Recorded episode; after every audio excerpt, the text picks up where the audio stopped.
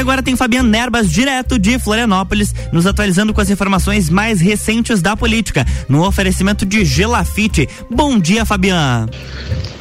Bom dia, Luan, e muito bom dia aos nossos amigos ouvintes. Estamos no ar com mais uma coluna Política comigo, Fabiana Erbas, o nosso encontro marcado de todas as quintas-feiras, sempre cedinho, das 7 às 7 h da manhã. A gente está por aqui na Rádio RC7 falando sobre os bastidores da política estadual, da política nacional, da política local, especialmente neste ano eleitoral de 2022. A gente está de volta com a coluna. Na semana passada tivemos o nosso horário cedido à colega Débora Bombilho em retribuição à sessão do horário para a entrevista especial que a gente exibiu aqui na semana retrasada com o jornalista e agora pré-candidato a deputado estadual pelo PSD, Mário Mota. Uma entrevista excelente, inclusive. Eu quero mais uma vez agradecer aqui de público ao Mário Mota pela, pela gentileza realmente com que atendeu prontamente, aliás, atendeu o nosso convite para uma entrevista aqui de uma hora que fizemos uma entrevista muito legal, uma entrevista bem direcionada para o lado político para a gente conhecer bem este novo Mário Mota, Mário Mota político, né? Que pensa, que pensa, quais as bandeiras pretende eh, defender na campanha, né? A escolha pelo PSD, o posicionamento ideológico eh, e no campo ideológico, especialmente do Mota, enfim, a gente pôde explorar bem este novo lado, digamos assim, do, do, do ex-jornalista é agora candidato, ex-apresentador, né, do, é, do no Jornal do Almoço e agora candidato a deputado estadual pelo PSD. Muito obrigado ao Mota pela entrevista da semana retrasada. E então voltamos agora com a nossa coluna com muitos acontecimentos, né? A gente vai ter que retroagir um pouquinho é, para falar sobre acontecimentos que geraram desdobramentos aí nessas últimas duas semanas que a gente ficou aqui sem trazer a nossa coluna ao ar. Então muita coisa que já aconteceu e que todo mundo está sabendo, como por exemplo a desistência, né, de Luciano Luciano Hang, né? A gente já tinha comentado por aqui, era uma aposta minha, né? Para quem nos acompanha já aqui, de que Luciano Hang eh, acabaria muito provavelmente não sendo candidato ao Senado, que de fato se concretizou e abriu, né? Abriu a disputa aí ao Senado e tivemos desdobramentos políticos por conta disso. Tivemos aí também a nível nacional a não digo desistência, mas a suspensão da candidatura de eh, do ex-juiz Sérgio Moro e a mudança repentina do partido. Ele saiu do Podemos e foi nos últimos dias ali antes de, do prazo de troca de partido para o União Brasil. O movimento que até a gente já tinha sondado aqui na nossa coluna, eu achava um pouco improvável, mas acabou acontecendo. E a suspensão da candidatura. Não sei se volta, acho que o Moro não volta mais. Agora a cogitação é que ele sairia para deputado federal em São Paulo, uma coisa realmente um pouco, um tanto quanto despropositada. Eu não sei o que de fato vai acontecer. Ficou esquisito. A terceira via no Brasil, ou a chamada terceira via, bate cabeça realmente aí. PSDB, com dois possíveis candidatos, seja Dória, seja Eduardo Leite, que voltou ao jogo, não mudou de partido, se manteve no PSDB e agora um, um, tentando aí formar uma chapa, tendo como vice a, a, a senadora Simone Tebet do MDB, mas agora o movimento dentro do MDB, o movimento pró-Lula dentro do MDB e contra a viabilização do nome de Simone Tebet na majoritária nacional, né? A gente assiste isso acontecer aí, o movimento por alguns caciques do MDB, né, comandados aí por Renan Calheiros, Sarney, Jader Barbalho, medalhões antigos, né, do MDB, muito próximos ao ex-presidente Lula, ansiosos da, da volta do mesmo e que defendem que o MDB não tenha pré-candidatura e nem apoie chamada terceira via e desde já no primeiro turno já sai em apoio à tentativa de eh, reeleição, eleição, enfim, da, do ex-presidente Lula né?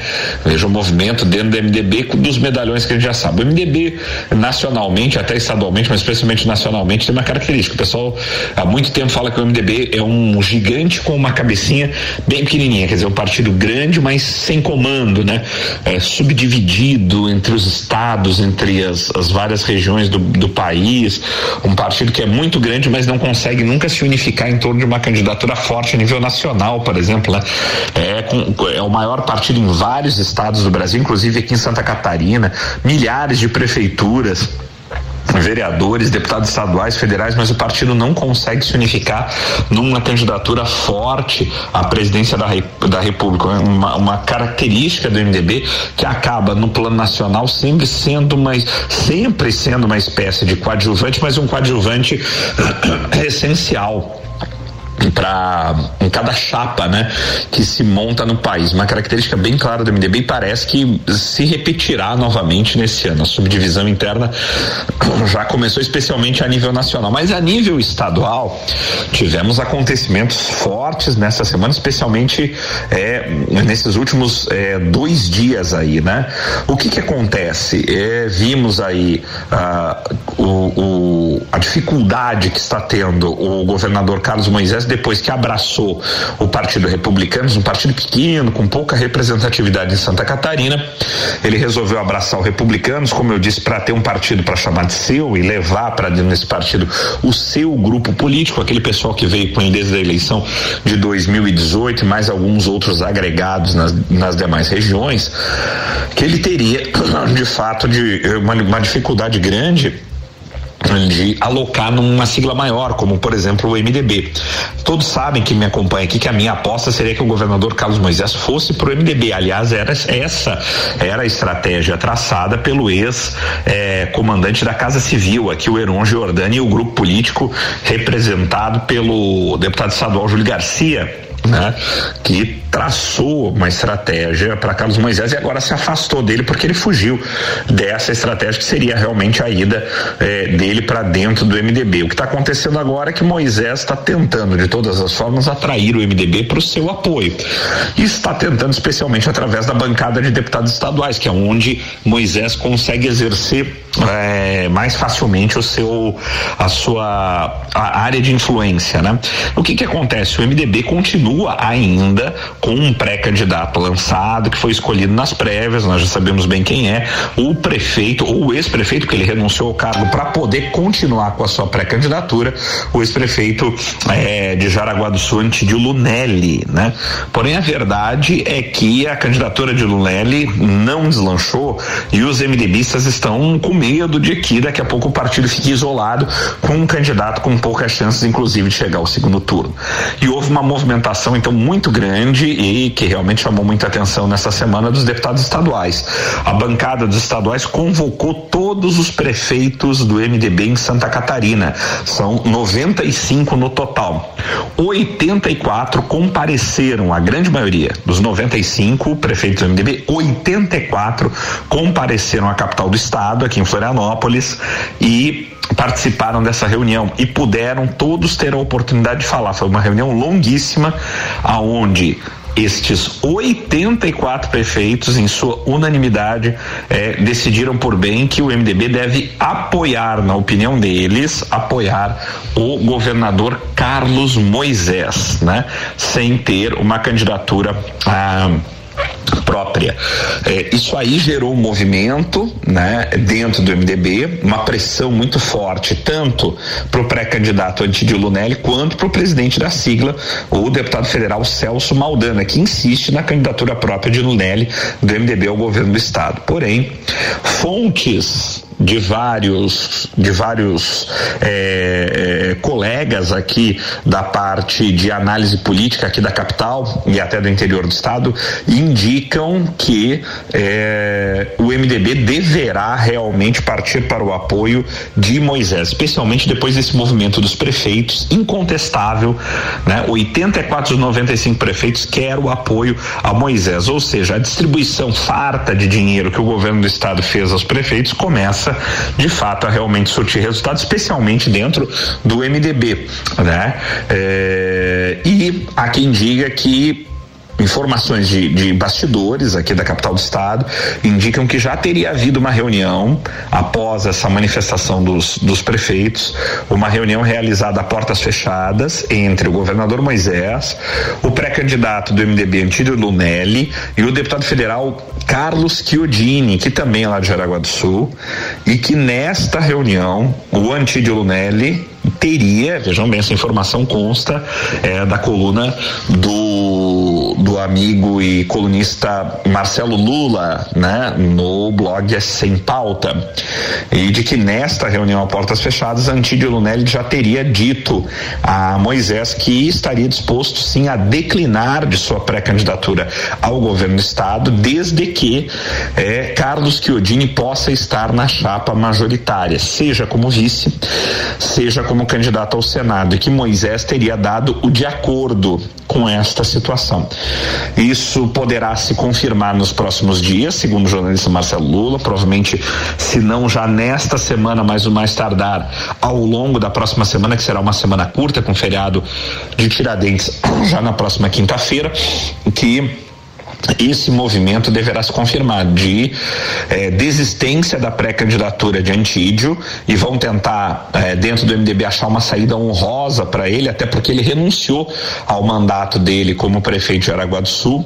Talvez venha Antídio a deputado federal e poderíamos ter então Carlos Chiodini como vice ou ao Senado e o MDB pode ficar até com as duas vagas de vice para ou ou a vaga para o Senado. Talvez que Odini até prefira vir para o Senado, porque como a eleição abriu para o Senado sem a presença de eh, do, do, dono da Avan, né, do, do empresário Luciano Vang, pode ser que a opção seja que Odini para o Senado e um outro nome do MDB como vice, tá? Numa composição que pode até trazer o Celso Maldaner para acomodar todas as partes como vice de do Carlos Moisés e teríamos aí uma chapa com o MDB e isso tem implicações nos outros partidos. E nós vamos comentar sobre essas implicações no nosso próximo bloco, que estamos chegando ao final do primeiro bloco da nossa coluna política comigo, Fabiana Erbas, aqui dentro do Jornal da Manhã na Rádio RC7. Não saia daí, porque nós voltamos já já para o segundo bloco da nossa coluna. Não sai daí, voltamos já, tem muita coisa, hein, pra gente falar ainda. RC7716, estamos no Jornal da Manhã com a coluna política com Fabiano Nerbas, no oferecimento de Gelafite, a marca do lote.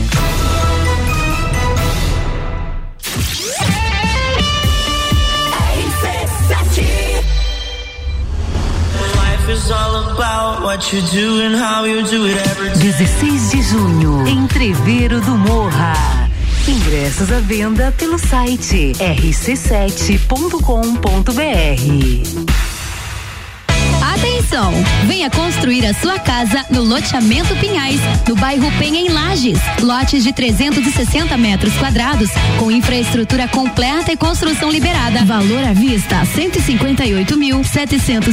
reais e cinco centavos. Entrada de quatorze reais e sessenta e centavos e 180 parcelas de mil reais e sessenta centavos. Condições para lotes com 360 metros quadrados. Realização Gelafite, a marca do lote. RC7717, 14 graus aqui em Lages, de volta no Jornal da Manhã com a coluna política com Fabiana Erbas, o bloco 2, que tem o oferecimento de Gelafite, a marca do lote.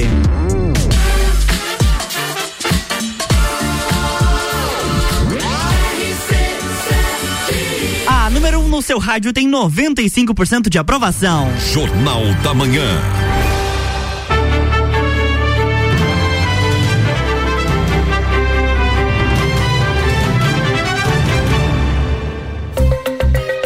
Oi, Fabiana, estamos de volta, bloco 2. Olá, Luan e olá, amigos ouvintes. Estamos de volta com o segundo bloco da nossa coluna Política comigo, Fabiana Ervas. O nosso encontro de todas as quintas-feiras, sempre às sete, às sete e trinta da manhã. A gente está aqui dentro do Jornal da Manhã, pela Rádio RC7, trazendo os bastidores da política. E muita movimentação nesta semana, né? A gente ficou sem coluna na semana passada, né? Tivemos aí o nosso horário eh, devolvido gentilmente, né? A, a, a colega Débora Bombilho.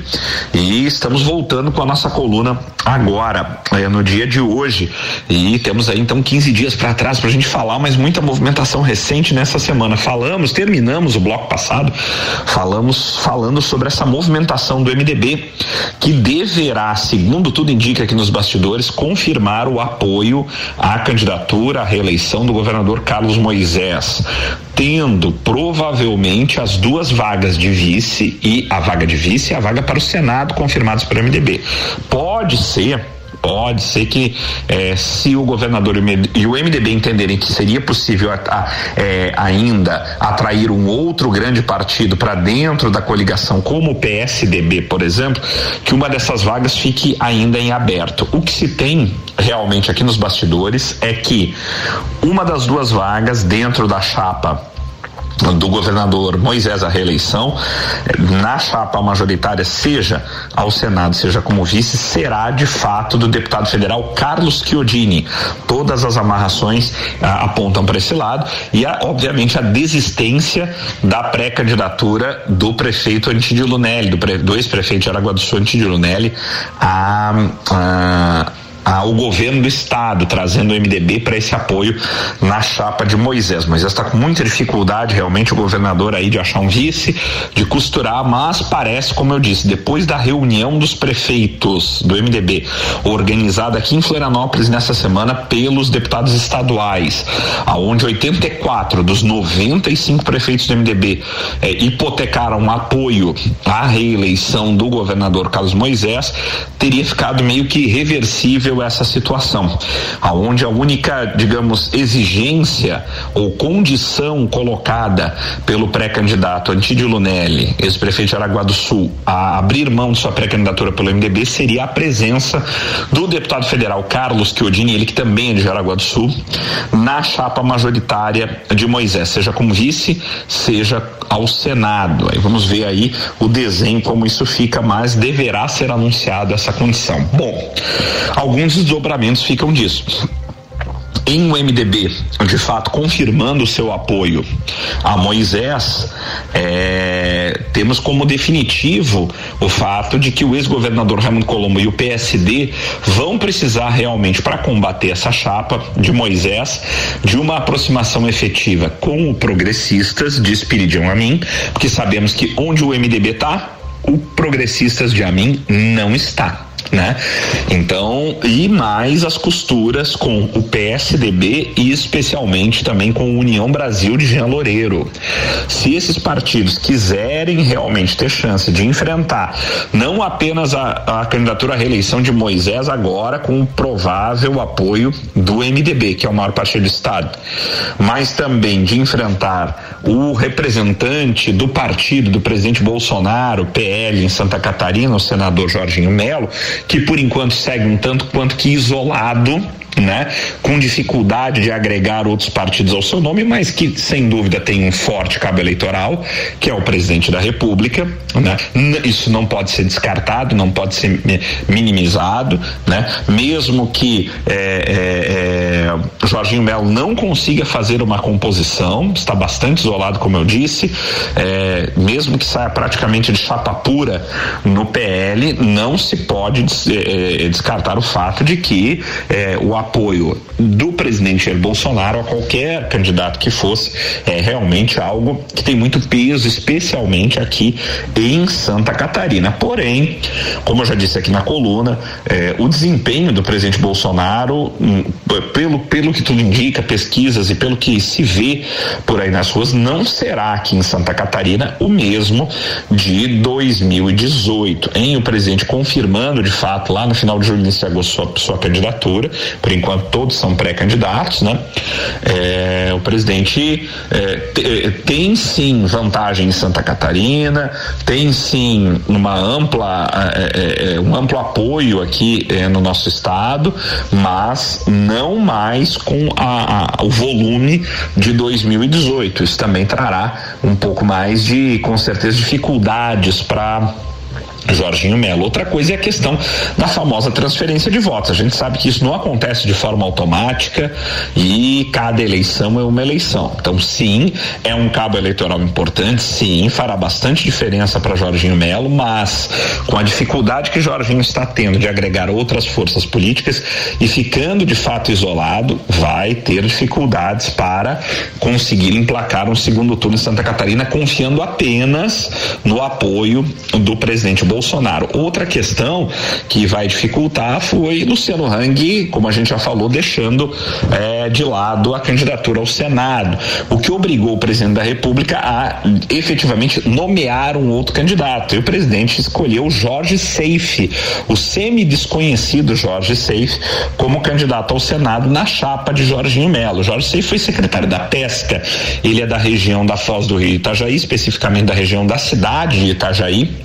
É um representante da indústria pesqueira, mas politicamente é um ilustre desconhecido, especialmente para o restante do estado, salvo a região da Foz do Rio Itajaí. Terá bastante dificuldade na divulgação e estadualização do seu nome, vai ter que contar exclusivamente com o apoio do presidente da República, como eu disse, é um importante cabo eleitoral, faz bastante diferença, mas não sei de fato se será, eh, se conseguirá ser eh, o cabo eleitoral para eleger Jorge Seife. A gente lembra que na última eleição, quando a onda Bolsonaro estava muito mais forte do que neste ano, o, o então candidato apoiado pelo 17, né, por Jair Bolsonaro, pelo presidente na última eleição, não conseguiu chegar e tínhamos duas vagas, ficou em terceiro lugar né?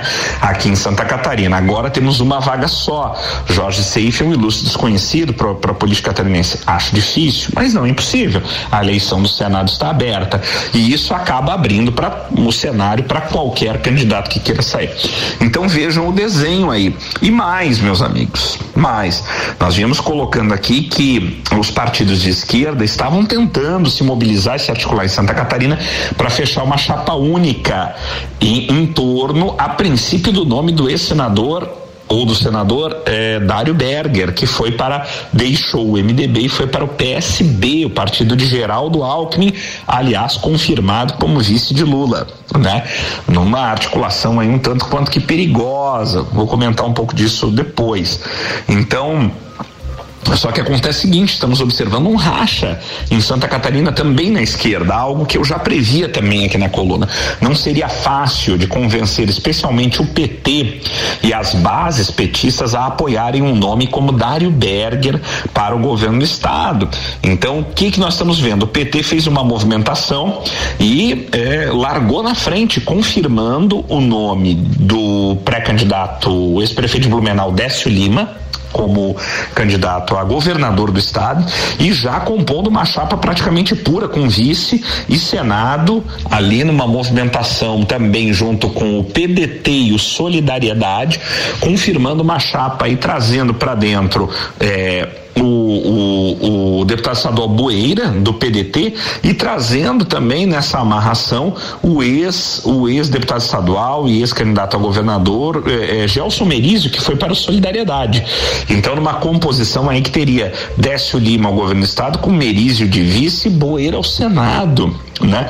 Deixando, li, largando mão, literalmente, deixando na mão o PSB de Dário Berger e, e, tudo mais. E houve uma revolta aqui do PSB, com uma nota, inclusive, de Cláudio Vinhati, que é o presidente estadual do PSB, dizendo que essa atitude do PT e dos demais partidos de esquerda, de divisão de votos, eh, não vai levar a nada, enfim, uma briga. Tivemos aí realmente um racha dentro da, da esquerda que pretendia formar um grande frentão eh, em, no entorno de Dário Berger e agora o que nós estamos vendo é um isolamento de Dário Berger, uma, uma verdadeira tentativa de rifagem do nome de Berger aí para o governo do estado com essa chapa aí, tendo Décio Lima na cabeça. Vamos ver como isso vai se dar por conta das amarrações nacionais. A gente sabe que a pré-candidatura de Dário Berger aqui pelo PSB é algo amarrado com Geraldo Alckmin, lá em São Paulo.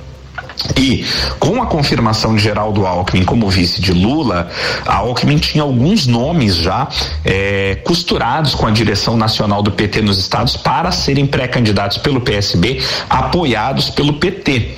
Vamos ver o que se virá um, uma decisão, como a gente chama top-down, né? De baixo para cima, goela abaixo da nacional para o PT estadual, para um apoio a Dário Berger. O problema é que toda vez que isso acontece, nunca é bem visto, o partido partido acaba rachando, não sai realmente um apoio efetivo, as bases acabam não votando escolhendo outro candidato de propósito e tudo dá errado. É, como eu disse, seria muito difícil, continua sendo muito difícil agregar as esquerdas em torno de um nome que não tem identificação histórica com a esquerda, muito pelo contrário, como é o nome do senador Dário Berger. Vamos ver assim nos próximos capítulos, mas eu acho muito difícil é, é, que essa agregação das esquerdas no entorno de Berger realmente vá dar certo, né? Por fim, meus amigos, a confirmação aí da chapa Lula-Alckmin que vinha sendo, venha sendo costurada há muito tempo. Eu particularmente já digo, já disse aqui na nossa coluna que esse tipo de costura, onde adversários históricos eh, se unem para tentar formar uma chapa, nunca é algo bem visto pelo eleitorado brasileiro. Várias tentativas disso, seja a nível nacional, estadual ou local, eh, em várias esferas, nesse molde onde adversários históricos se unem numa mesma chapa para tentar formar um frentão e achar que vão ser invencíveis.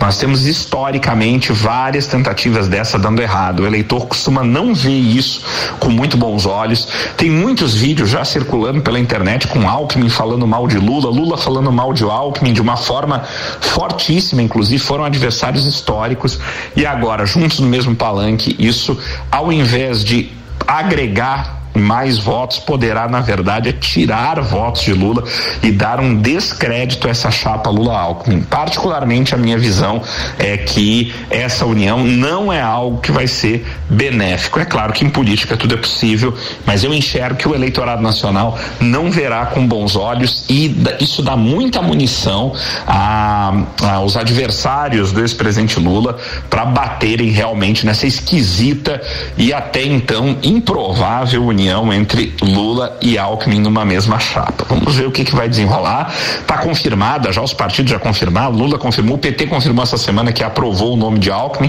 pelo PSB. Vai ser isso aí mesmo, mas olha, acho que o eleitorado não verá isso com muito bons olhos. Vamos ver a repercussão aqui para Santa Catarina, como falamos há pouco.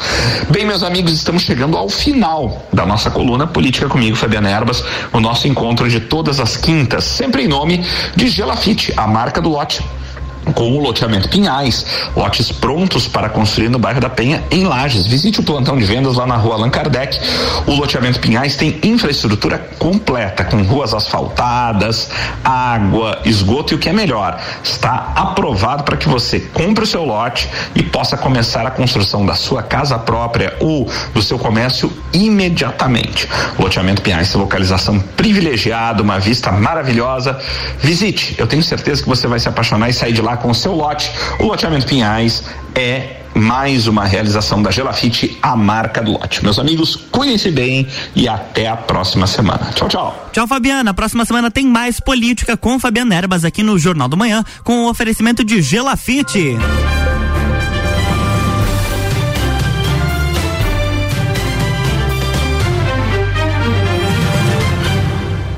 Jornal da Manhã.